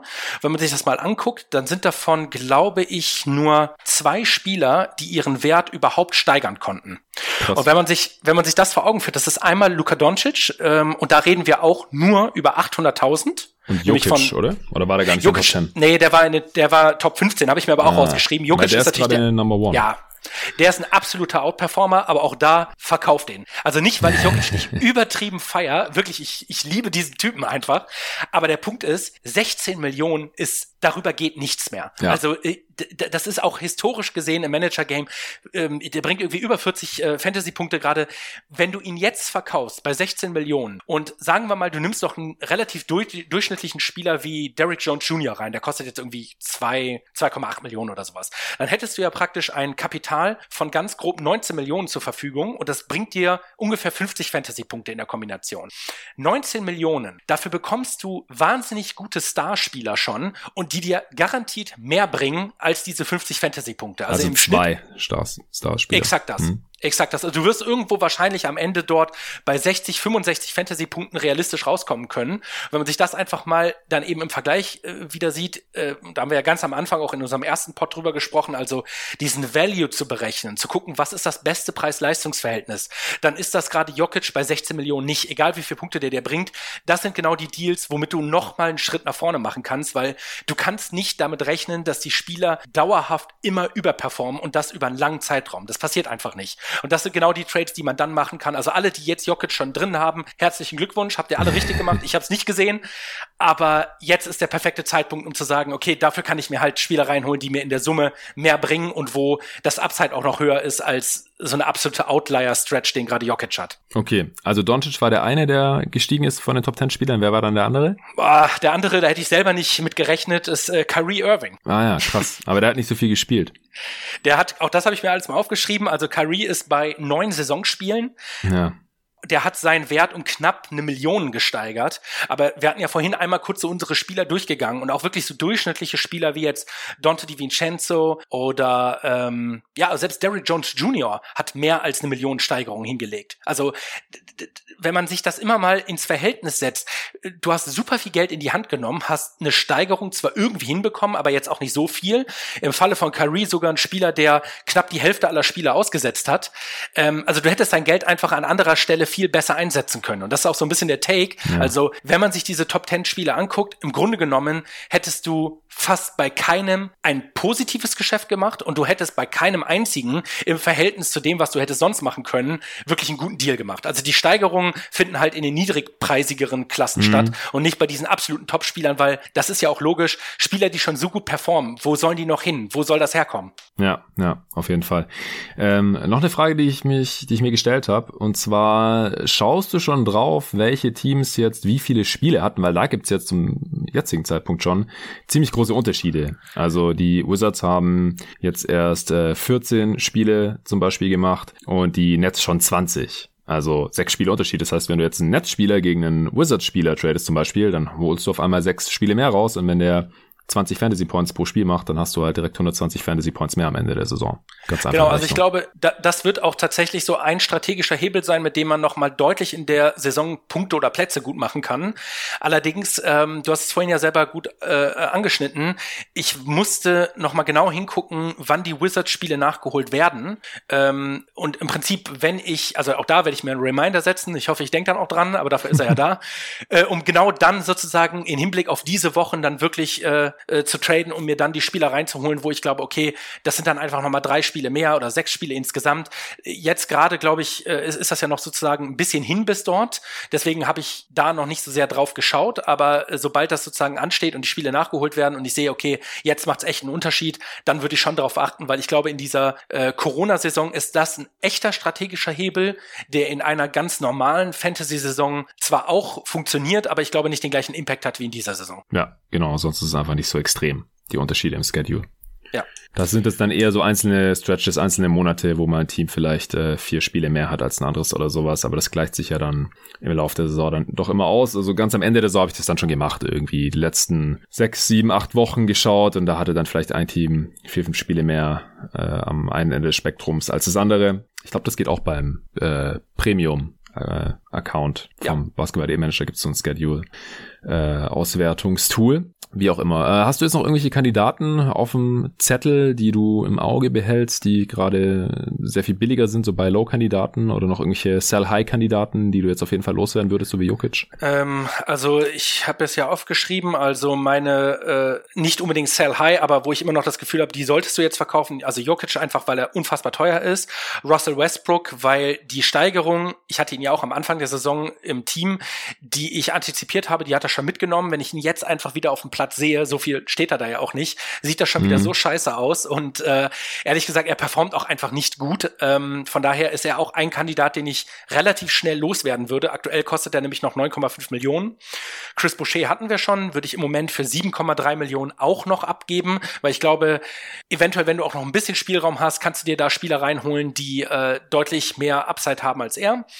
Kaufkandidaten, äh, Norm Powell hatten wir drüber gesprochen, Demarcus Cousins hatten wir auch schon eingeordnet, DeLon Wright ebenso, Trey Young, mhm. Antetokounmpo und LeBron James spielt auch eine ganz starke Woche, aber auch eine deutlich stärkere Fantasy-Saison, als ich es erwartet hatte. Und mhm. ähm, ehrlich gesagt, äh, ihn kriegt man auch gerade für 11 Millionen. Ja, die auch gesehen. Und ich bin da gar nicht so abgeneigt. Also es ist ja auch nicht nur, dass man völlig rational guckt, wo kriege ich jetzt sozusagen die allergeilsten Spieler her, sondern äh, wenn ich irgendwie einen Spieler wie LeBron habe, dann macht mir das auch irgendwie mehr Spaß, die Spiele zu gucken. äh, also noch mehr Spaß, als ihm sowieso schon zuzugucken. Also von daher glaube ich auch, LeBron, Steph ist auch so ein Kandidat, wo ich sagen würde, den kann man sich reinholen, aber trotzdem, wie, wie ich es vorhin ja schon ausgeführt habe, bei allen immer in den Kombinationen und Alternativszenarien rechnen Ähm, und ich glaube, dann sind diese absoluten Topstars nicht unbedingt immer die beste Wahl. Die einzige Ausnahme, die ich da mache, ist, wenn man sich solche Spieler reinholt und die sich nicht verletzen, dann hast du einfach deinen Rosterplatz auch schon erledigt für die Saison. Also äh, Julius Alexander hatten wir das Beispiel, Darren Fox oder ähm, Trey Young. Das sind Spieler, die packe ich diese Saison einfach nicht mehr an, weil das ist sozusagen schon genau der Tier oder genau die Spieler, die ich auf jeden Fall drin haben wollte für einen fairen Preis. Devin Booker war auch so jemand. Ja, ja den würde ich sogar jetzt noch für den Preis kaufen. Ähm, ansonsten Spieler, die ich mir angeguckt habe, wo ich nicht glaube, dass sie es auf Dauer halten werden. Paul George.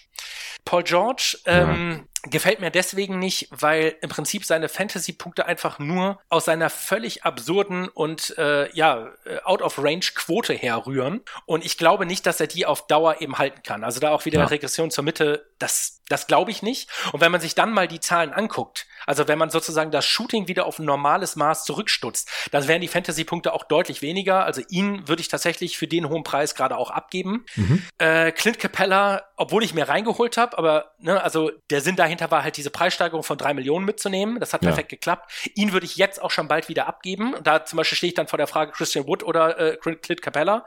Aber bei Capella darf man nicht vergessen, also der Typ hat richtig abgeliefert die letzten Spiele. Und ich weiß noch, als wir den Live-Draft hatten, da war ich noch so, oh, Clint Capella sehr, sehr früh gepickt worden. Das sieht im Moment sehr gut aus. Du erinnerst dich, ja. ja. Aber wenn man sich das mal anguckt, die 22 Punkte, die er da irgendwie macht, 18,8 Rebounds und eben diese 5,5 Blocks, also das ist jetzt so, ich weiß nicht, es waren, glaube ich, die letzten drei oder letzte fünf Spiele, hatte ich mir das jetzt mal rausgeschrieben. Hm. Auch das wird er nicht halten können. Vor allen Dingen, wenn man äh, sich auch noch vor Augen führt, dass ja zum Beispiel das Spiel gegen Detroit, ähm, das war ja ein Overtime-Spiel ähm, dann äh, hat er äh, zwei von diesen Spielen, wo er halt so super outperformt hat. Das war gegen Minnesota, wo halt gerade Cat fehlt. Ja. Ähm, also man, man muss auch immer so ein bisschen antizipieren, wo kommen diese Punkte gerade her. Wenn man sie jetzt einmal drin hat, super. Aber das wird er auf Dauer eben auch nicht halten können. Und ich glaube, Clint Capella ist eher im Bereich von siebeneinhalb bis achteinhalb Millionen. Von daher ist das ein Spieler, den ich gerade auch abgeben würde. Boah, Andrew Drummond hatten wir auch schon mal drüber gesprochen. Also, ja, ich weiß es nicht. Irgendwie kommt er immer wieder auf seine Fantasy-Punkte und trotzdem traue ich ihm einfach nicht. Da wurde aber auch alles über ihn laufen gelassen, als Sexton und Garland gefehlt haben. Ja. Das ist ja jetzt dann auch nicht mehr so. Ja, und er hat halt auch einfach wirklich gegen, äh, ja, praktisch äh, äh, Kinder gespielt. Also er hat einfach diesen ausgeprägten Männerkörper, äh, den man einfach allein in den Krieg schicken kann. Und dann spielt er halt einfach gegen Jungs, die groß sind, auch athletisch sind, aber wenn er die einmal drückt und einmal schubst, dann fliegen die halt einfach. Und, und jetzt auch in der Crunch-Time gegen die Nets zum Beispiel hat dann Jared Allen gespielt und nicht Andre Drummond. Und ich glaube, die wollen halt Allen im Sommer halten und äh, Drummond nicht. Und deswegen hatte ich auch schon diversen Partie angesprochen. Glaube ich einfach nicht, dass Drummonds Rolle dieselbe bleiben wird bei den Cavs, die gesamte ja. restliche Regular Season. Wobei ich auch nicht glaube, dass ihn so viele Leute im Team haben. Aber nee, ja, wahrscheinlich nicht. Ansonsten äh, Buy Low Kandidaten, also Devin Booker hatten wir jetzt schon oft genug drüber gesprochen. Auch das wird sich definitiv erholen. Frage ja. ist nur, musst du ihn dir jetzt holen? Ich würde wahrscheinlich noch die das nächste Preisupdate am Sonntag abwarten, weil er jetzt gerade verletzt ist und ich kann mir vorstellen, dass ein äh, paar Leute ihn jetzt halt schon in Nerv Deck traden und dann der Preis ja. nochmal fällt. Und genau. äh, ja, genau, er, er kann ja dann auch den Preis nicht nach oben treiben durch irgendwelche tollen Leistungen, wenn er nicht spielt, logischerweise. Deswegen kann man da jetzt auch noch abwarten. Ja, vor allen Dingen, ich erinnere mich auch noch mal, ich weiß gar nicht, irgendjemand auf Twitter hatte mich da mal gefragt, als ich äh, am Anfang auch geschrieben habe, lass die Finger von Devin Booker, weil der hat zum Start der Saison 12 Millionen gekostet. Das heißt, er ist jetzt um die Hälfte gesunken. Und ja. also äh, die Top 10 haben wir ja vorhin einmal kurz durchgesprochen, aber er ist wirklich auch so mal so ein Outlier, wo ich sage, der wird dir am Ende irgendwo so einen Wert zwischen 9 und 10 Millionen wird er dir geben können, ähm, unabhängig auch von seiner Rolle. Also das bringt er einfach. Und jetzt für 6 Millionen, klar, man kann es optimieren, aber für den Preis machst du einfach nichts richtig falsch. Liegt auch gerade acht Fantasy-Punkte äh, unter seinem Schnitt aus der letzten Saison. Dann habe ich noch äh, Jamal Murray tatsächlich drin. Der kostet jetzt irgendwie um die sieben Millionen. Da traue ich ihm tatsächlich auch noch mal einen Sprung zu. Also nicht nur wegen seiner Bubble-Leistung, sondern generell auch, weil ich glaube, dass auch er noch leicht unterperformt. Äh, Kelly Oubre hatten wir schon drin. Und ansonsten, wenn ich ehrlich bin, äh, da würde ich dann eher wieder von Woche zu Woche gucken. Können wir mal gucken, ob wir das irgendwie regelmäßiger machen oder ich das vielleicht auch ein bisschen öfters mal tweete, mhm. was für Spieler da gerade irgendwie äh, ja in Betracht kommen. Ähm, von den Rookies würde ich tatsächlich von allen die Finger lassen. Also LaMelo Ball ist mir einfach zu teuer. Und ehrlich gesagt, selbst die, die richtig günstig sind, also Wiseman hatten wir ja schon oft drüber gesprochen, das ist mir irgendwie immer noch zu teuer. Ja, Wiseman ist jetzt auch erstmal auf die Bank gegangen. Ja. Gegen die Wolves jetzt letzte Nacht war er wieder gut, aber die haben jetzt gerade auch einfach keine Bigs. Ich weiß aber nicht, ob er jetzt äh, seine Production deutlich steigern wird. Vor allem nicht kurzfristig. Man kann ja ein Auge drauf halten und wenn er dann irgendwann effizienter wird, dann äh, hat er auch mehr Fantasy Points. Und dann kann man ihn sich vielleicht immer noch reinholen. Ähm, bei, bei Okoro, der spielt halt 35 Minuten pro Spiel und startet. Und dafür ist er echt günstig mit 2, irgendwas Millionen, ist mir aufgefallen. Aber er produziert halt leider einfach so wenig aktuell. Da könnte ja. man mal gucken, ob er vielleicht irgendwann im Lauf der Saison noch, noch mehr produziert, wenn äh, die Cavs vielleicht auch äh, nicht mehr diese Two-Big-Lineups laufen lassen und er allgemein ein bisschen besser in der NBA ankommt, mehr Spacing da ist vielleicht auch und so, dann könnte es sein, dass er halt in der Spielzeit, die er wahrscheinlich behalten wird, äh, dann auch mehr produziert, dann im, im Preis steigt vielleicht. Aber ansonsten habe ich bei den Rookies jetzt gerade auch niemand auf dem Schirm. Dann äh, Draymond Green ist auch noch sehr, sehr günstig und äh, performt auch immer noch nicht gut. Also für 3,8 Millionen, das kann man machen. Äh, ich habe ihn tatsächlich auch dauerhaft bei mir auf meiner Watchlist, aber ich habe irgendwie noch nicht äh, mich dazu durchgerungen, sozusagen den Trade zu machen, weil ich halt immer bessere Alternativen bisher gefunden habe. Und dann ein Spieler, der auch sehr, sehr günstig für meinen Geschmack ist, ist äh, Robert Covington. Ja. Das ist mir auch aufgefallen. Wahnsinn, auch nur noch 3,3 Millionen wert, performt auch ähm, ja knapp äh, sieben Fantasy-Punkte unter seinem alten Schnitt. Und das ist jetzt nicht wie äh, bei Devin Booker, der irgendwie bei 28 war, sondern von 19 auf 12 runterzufallen. Also das ist schon, das ist schon richtig ordentlich schlecht. Ja, der, der ähm, trifft halt zum einen nicht.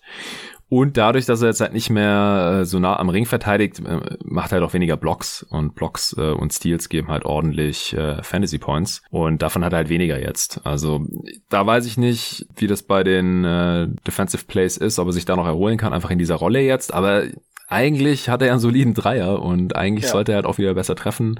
Allerdings ist er jetzt auch nicht der erste Wing-Shooter, in Anführungsstrichen, der in Portland irgendwie nicht so gut trifft. Deswegen, keine Ahnung, würde ich auch einfach mal im Auge behalten. Aber mich würde es eigentlich wundern, wenn er nicht um ein, zwei Millionchen noch steigen würde hier im weiteren Verlauf der Saison. Genau, aber da, da bist du dann eben wieder genau an dem Punkt. Also da glaube ich, ist Timing dann doch wichtiger, dass ja. man halt, ne, weil, weil da, es kann sein, dass es so kommt, aber das kann man bei so einem Spieler relativ gut ja dann innerhalb von einer Woche irgendwie absehen. Genau.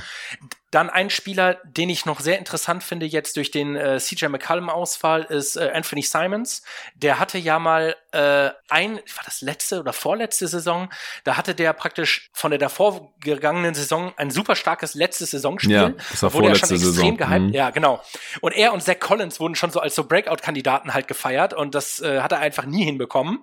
Aber jetzt gerade, äh, auch diese Woche hat er wieder echt gut gespielt und der kostet halt wirklich nur 0,77. Der wird also garantiert auf anderthalb Millionen hochgehen. Also vielleicht könnte das dein Campazzo-Trade werden. Ja, dann habe ich wieder ähm, so einen Spieler, der ja. nicht viel produziert einfach. Also der günstig ist und dafür dann auch okay ist vom Preis-Leistungs-Verhältnis her, aber ich muss mal irgendwie vom Platz 1600 wegkommen. Ja, genau, da, da, müssen wir auch noch drüber reden. Was ist denn überhaupt deine Zielsetzung jetzt, nachdem du ja schon so abgekackt bist? Ja, also vor der Saison, da, was hat man da gesagt, Top 200 oder sowas? Also das wird schon sehr schwierig, aber ich wäre jetzt schon enttäuscht, wenn ich am Ende der Saison nicht in die Top 500 wenigstens reinkomme. Ja. Und ich glaube, das ist auch äh, ganz wichtig. Also ich habe davon auch genug Fälle gesehen. Arne hat das ja auch erzählt. Ein paar Kumpels von mir ist es genauso gegangen. Also so ein schlechter Start, das ist echt mies. Aber wie gesagt, du hast grob 20 Trades in dieser Saison und das sind genau die Unterschiede, die praktisch einem guten und einem schlechten Manager gemacht werden im Laufe der Saison und dann eben entscheidet, ob du weiter nach oben kommst. Und Verletzungen natürlich immer ausgenommen. Ja, Genau, also aber ich habe jetzt halt gleich wieder am ersten Wochenende hier was verkackt, deswegen ich weiß nicht, wie, wie hoch das Ceiling jetzt noch ist, aber ich, ich werde mein Bestes geben, auf jeden Fall. Bojan Bogdanovic war mir noch aufgefallen, der hat auch einfach viel schlechtere Quoten als letzte Saison noch, ohne für mich ersichtlichen Grund. Also ich weiß nicht, ob das vielleicht an seiner äh, Handgelenksverletzung, die er da hatte, liegt. Das müsste ich mir nochmal genau anschauen, aber der ist ja gerade auch extrem billig mit, ich glaube, 3, irgendwas Millionen, hattest du auch schon mal ja. gesagt. 3,8 auch finde ich auch ein sehr guter Kandidat, steigert sich auch langsam wieder mhm. und äh, das das das ist genau der Punkt. Also jetzt gerade bei dem Beispiel von Anthony Simons, also diese Spieler unter einer Million oder ich sag mal eher so ja vielleicht sogar unter 1,5 Millionen. Ähm, da gibt es wenige Ausnahmen, wo ich diesen Gamble machen würde. Derrick Jones zum Beispiel war ja so ein Fall, weil wir gesagt haben, okay, der spielt eh 30 Minuten. Ja. Äh, Williams hast du ja auch als Gamble mit reingenommen. Äh, da, ich finde das immer noch faszinierend, wie Spieler, die so viel auf dem Feld stehen können, doch so wenig Produktion hinbekommen. Ja. ähm, das ist halt so, also da würde ich so ein Gamble aber trotzdem jederzeit machen, weil ich glaube, der geht in den meisten Fällen dann doch irgendwie auf, vom, auch vom Preis-Leistungs-Verhältnis. Ähm, aber generell sollte man schon gucken, dass man eben Spieler nimmt, die halt eben viel spielen und die, die viel spielen, kosten dann in der Regel auch irgendwas zwischen zweieinhalb und drei Millionen, selbst wenn sie nicht viel äh, Production hinbekommen. Und von daher äh, äh Bogdanovic gerade für den Preis, also 3,8 ist dann schon noch ein Tick teurer, aber auch der performt wirklich sechs Fantasy-Punkte unter seinem Schnitt der letzten zwei Saisons. Der Typ kann spielen, also ich glaube, das könnte man auch machen, ohne dass man ein richtig schlechtes Gewissen haben muss. Ja, ist halt auch Ü30 jetzt, deswegen eher aufpassen als beim Spieler, der irgendwie Anfang Mitte 20 ist. Das, äh, was ich halt Anfang das Potts ja schon gesagt hatte, aber ich denke auch eher, äh, dass man, sobald er mal eine ziemlich gute Woche hat, dann in sich reinholen kann. Wie ist es gerade bei Marcus Morris? Der äh, ist erst ausgefallen, dann kam er von der Bank. Jetzt in dem Spiel, in dem Kawhi und George gefehlt haben, da hat er ziemlich viel gespielt. Äh, kannst du mal kurz nachschauen, wie der die Woche performt? Der ist ja gerade auch ziemlich günstig. Ich glaube unter drei ja. Millionen. Genau, also Marcus Morris, äh, der ist auf jeden Fall sehr günstig. Den hatte ich mir tatsächlich vorhin auch einmal nochmal angeschaut. Ähm, ich meine, also irgendwo im 3 Millioner Bereich. Ich hatte aber auch gelesen, dass er freiwillig von der Bank kommen will. Erstmal so ein bisschen sozusagen wieder in Shape kommen will, seinen ja. Rhythmus finden will und dann wieder in, in Starting Spot rein will.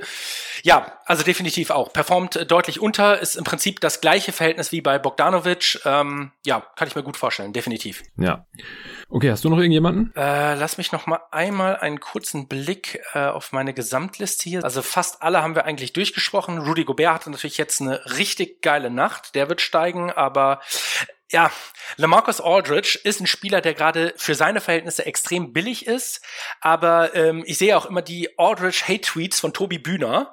Ehrlich gesagt, selbst für die 5,4 Millionen würde ich wahrscheinlich die Finger davon lassen. Naja, ich auch. Ähm, da würde ich zum Beispiel eher bei äh, die 5,6 Millionen für äh, Fournier hinlegen von Orlando, weil der performt auch wieder richtig gut nach seiner Verletzung ähm, und den muss ich auch praktisch zum Ende äh, eines Spiels nicht rausnehmen oder kann ihn auch irgendwie sozusagen sozusagen äh, ein Pick and Roll verteidigen lassen, ohne dass ich halt ja Augenkrebs bekomme dabei. Mhm. Also von daher, ich glaube, in dem Preissegment, da gibt's noch bessere Spieler. Ansonsten Reggie Jackson hat jetzt äh, einen ganz guten Stretch hingelegt, aber auch der wird in seiner Rolle wieder zurückgestützt, wenn äh, Beverly wieder zurückkommt. Ja. Ne? Also diese, diese richtig krassen äh, Outlier sehe ich jetzt hier gerade ehrlich gesagt nicht mehr.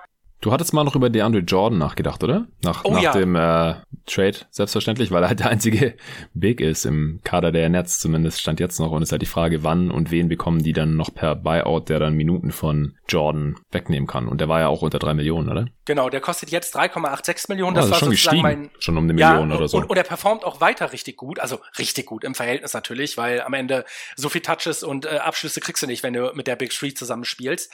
Aber äh, ja, das sagen wir mal so. Ich glaube, das wäre so ein Spieler, den ich mir reinholen würde, irgendwie in einem Bereich unter vier Millionen, weil ich glaube, dass er diesen Preis auch über die ganze Saison rechtfertigen kann. Aber ich würde ihn nicht reinholen äh, im Sinne von, weil ich dort extreme Steigerungen erwarte. Das wäre einfach nur, okay, kann ich damit vielleicht an einer anderen Stelle Geld freimachen und das für einen besseren Spieler nutzen? Mhm. Oder äh, kann ich jetzt wie in meinem Fall ähm, Hassan Whiteside dafür wegtraden äh, und äh, kann das Geld, was ich noch auf der Bank liegen habe, dafür nutzen? Äh, von daher, das ist ein Kandidat, den ich definitiv auch noch noch auf dem Schirm habe, ja. Ja, also nach Trades muss man auch immer schauen, ändern sich die Rollen, spielen irgendwelche Spieler jetzt zwangsläufig viel mehr, weil einfach mehr Minuten frei geworden sind. Und da gibt's dann normalerweise auch äh, diverse Preissprünge. Genauso gut kannst du natürlich auch in die andere Richtung gehen, dass Spieler dann halt weniger spielen als vorher. Wie jetzt Jared Allen zum Beispiel. Ähm, ich glaube, der äh, weiß ich gar nicht so genau eigentlich. Also war halt in beiden Teams Backup, aber kann halt sein, dass äh, wenn Spieler irgendwohin getradet werden, dass sie dann Backup sind und dadurch weniger spielen. Ähm,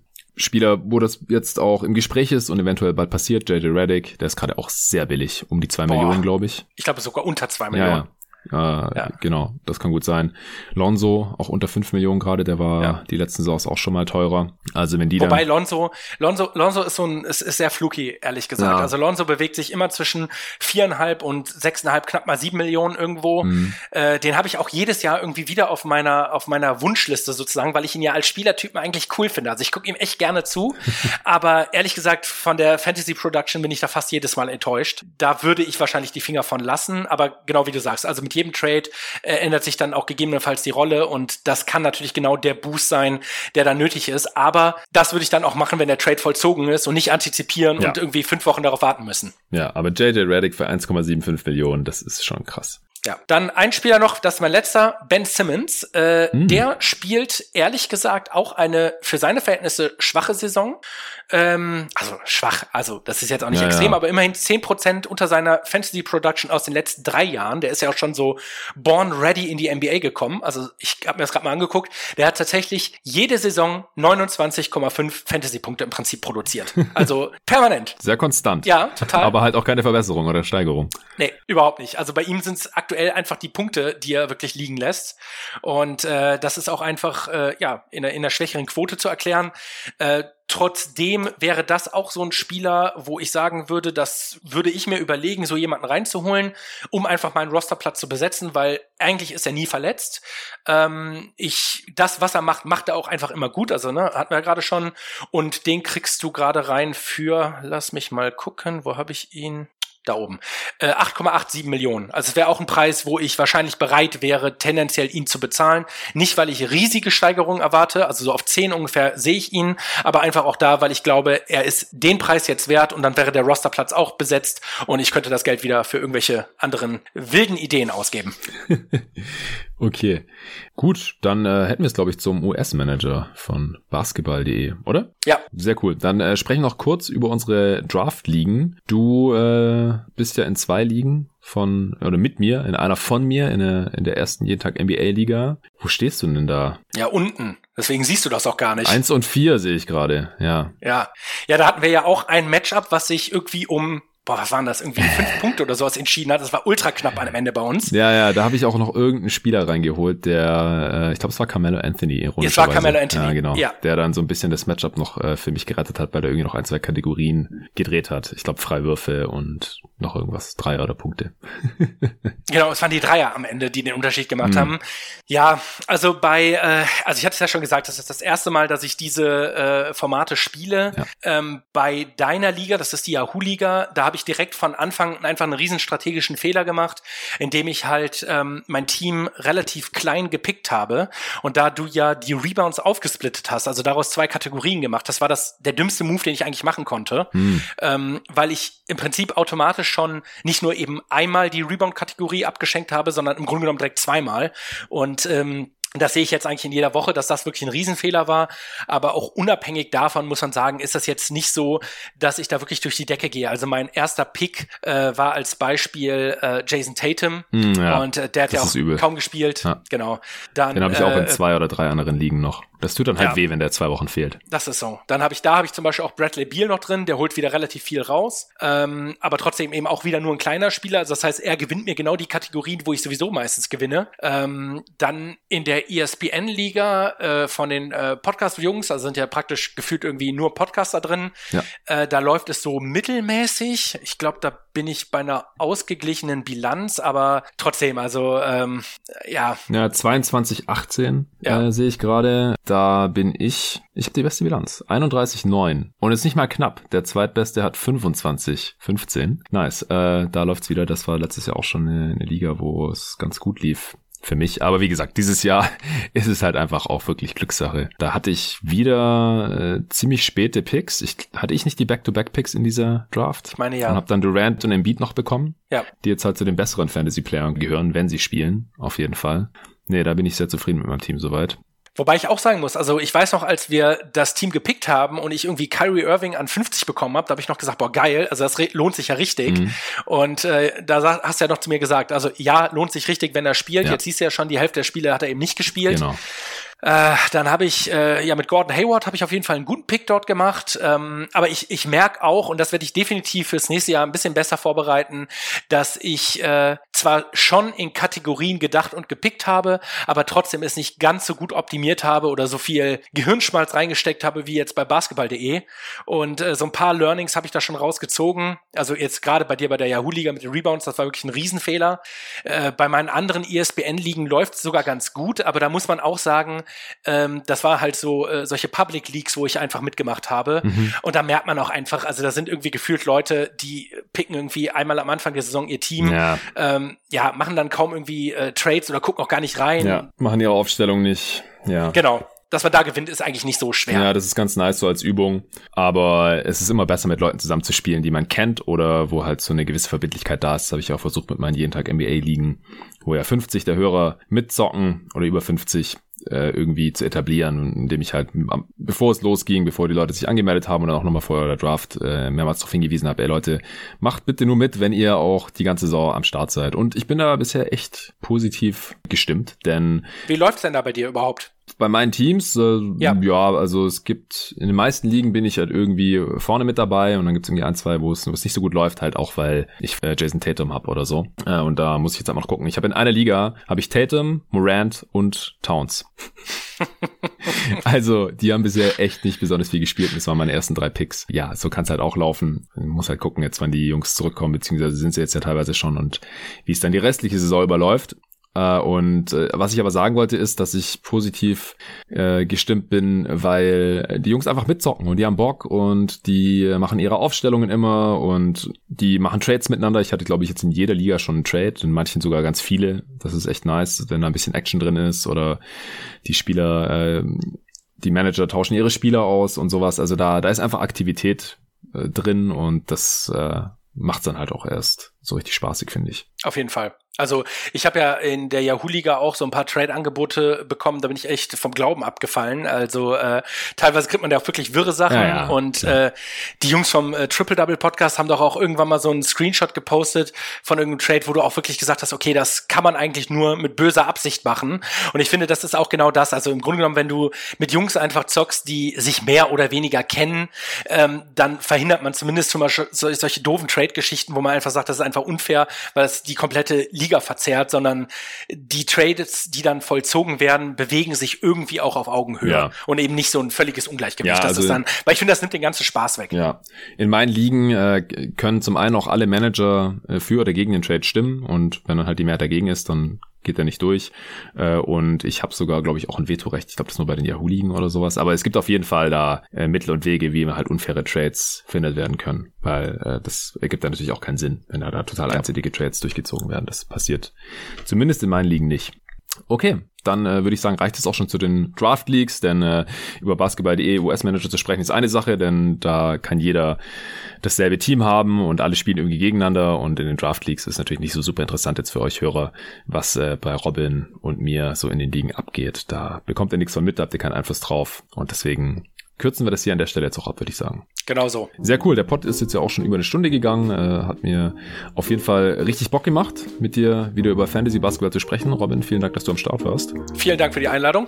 Und die äh, nächsten Tage geht's hier auch direkt weiter, dann wieder mit NBA Content. Selbstverständlich morgen spreche ich mit äh, Tobi Bühner über die Utah Jazz und warum sie gerade so abgehen und äh, auch über die San Antonio Spurs, wo Tobi natürlich Expert ist und über die Indiana Pacers. Also drei Teams in einem Pod, so ähnlich wie ich es mit Arne schon vor zwei Wochen gemacht hatte. Das ist ein Format, das es hier jetzt über die Saison immer wieder geben soll. Dann in den folgenden Pods werde ich mit David über die Awards sprechen, offizielle Awards, die von der NBA vergeben werden, wen wir da gerade so vorne sehen und dann auch noch ein paar Awards, die wir uns ausgedacht haben. Die Hörer, die letzte Saison schon bei jeden Tag NBA zugehört haben, die kennen das auch schon. Das wird wahrscheinlich mindestens ein Zweiteiler, denn vor allem beim ersten Mal, wenn man zum ersten Mal über die ganzen Awards spricht, dann dauert es erfahrungsgemäß immer ein bisschen länger.